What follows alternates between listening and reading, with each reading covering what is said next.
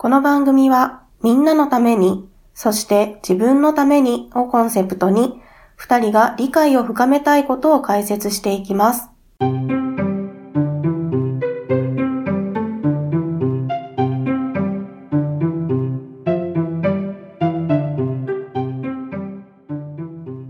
ねえねえにおちゃん。なにかいわれくん。子供の頃、親とか先生は間違いを起こさないって思ってなかった？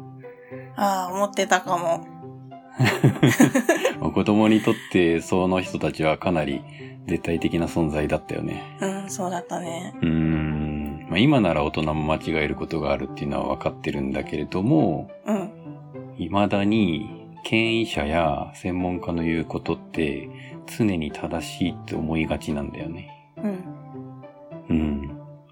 例えば今で言うとコロナ関係のこととかで結構情報が錯綜しがちだったりするけれども、はいはい。やっぱこういうことは誰を信じればいいのかっていうのは結構慎重に決めなければいけないよね。うん、そうだね。ということで、今回紹介するのは権威のスイッチです。権威のスイッチ。はい。権力の権に威力の威で権はい。どんなスイッチでしょう？威。はい。まず権威のスイッチとは、権威を感じている人に押されるスイッチです。はい。そのまんま。そのまま。はい。権威のスイッチを押されると、その人の言うことは正しいことだと思ってしまいます。うん、なるほど。で、今回はこの権威のスイッチの性質だったり、それに対する対処法だったりを話していこうと思います。はい、お願いします。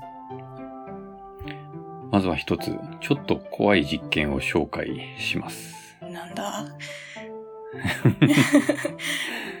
えーミルグラムっていう、えー心理学者が発表した実験を紹介したいんだけれども、ミルグラムさん？はい。はい。人の名前ね。はい。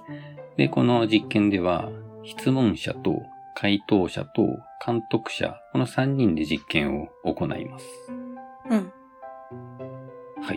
はい。で、この実験では、罰が学習と記憶に及ぼす影響を調べようとしていたのね。うん。うん。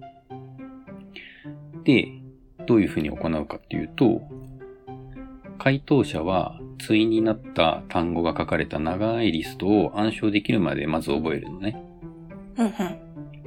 その後、電気が流れる椅子に固定されます。おー、はい。で、質問者は回答者の記憶をテストして、間違えたら罰として電気ショックを与えます。はい。電気ショックは回答者が間違えるたびに少しずつ強くしていきます。うん。で、これ質問者の前に電気の強さに合わせて10個のボタンが配置されているのね。うん。で、10個目の最後のボタンはかなり危険なレベルの電流が流れます。はあはい。はい。で、監督者はこの実験の監督をする研究者です。うん。はい。という名目で実験を行うんだけれども、うん。かかんえー回答者と監督者は仕掛け人で、実際に電気は流れません。ああ、なるほど。はい。で、この質問者だけが、えっ、と、実験に参加している人っていう状況、状況なのね。うん、うん。電気が流れると思ってるってこと？そう。やね。だから、うん回答者はテストを間違えた時に電、電気が流れているかのような演技をします。うん、うん。あ、ごめん、ちょっと待って。今う、ん。ごちゃごちゃになった。えっと、うん。実験されているのは、誰だっけ、うん質問者。質問者。う。うん回答者と監督者は仕掛け人。仕掛け人。はいはい。ごめんごめん。うん。はい。で、回答者はテストに間違えた時に電気が流れているかのような演技をします。演技をする。はい。はい。で、テストに間違えるたびに、電気が強くなっていく設定だから、うん。ある程度間違えた後に回答者は、もう耐えられないから実験をやめてくれというふうに懇願します。はい。はい。で、監督者はそのお願いを無視して、質問者にテストを続けるように命令します。うん。ということで、この実験の本当の目的っていうのは、何の罪もない他者に対して苦痛を与えるように指示された場合、普通の人はどの程度の苦痛まで与えようとするかを調べることだったんですね。ああ、なるほど。つまり、質問者がどの段階で監督者の命令を無視して実験を止めるかっていうのを調査しようとしたんだ。うんうん。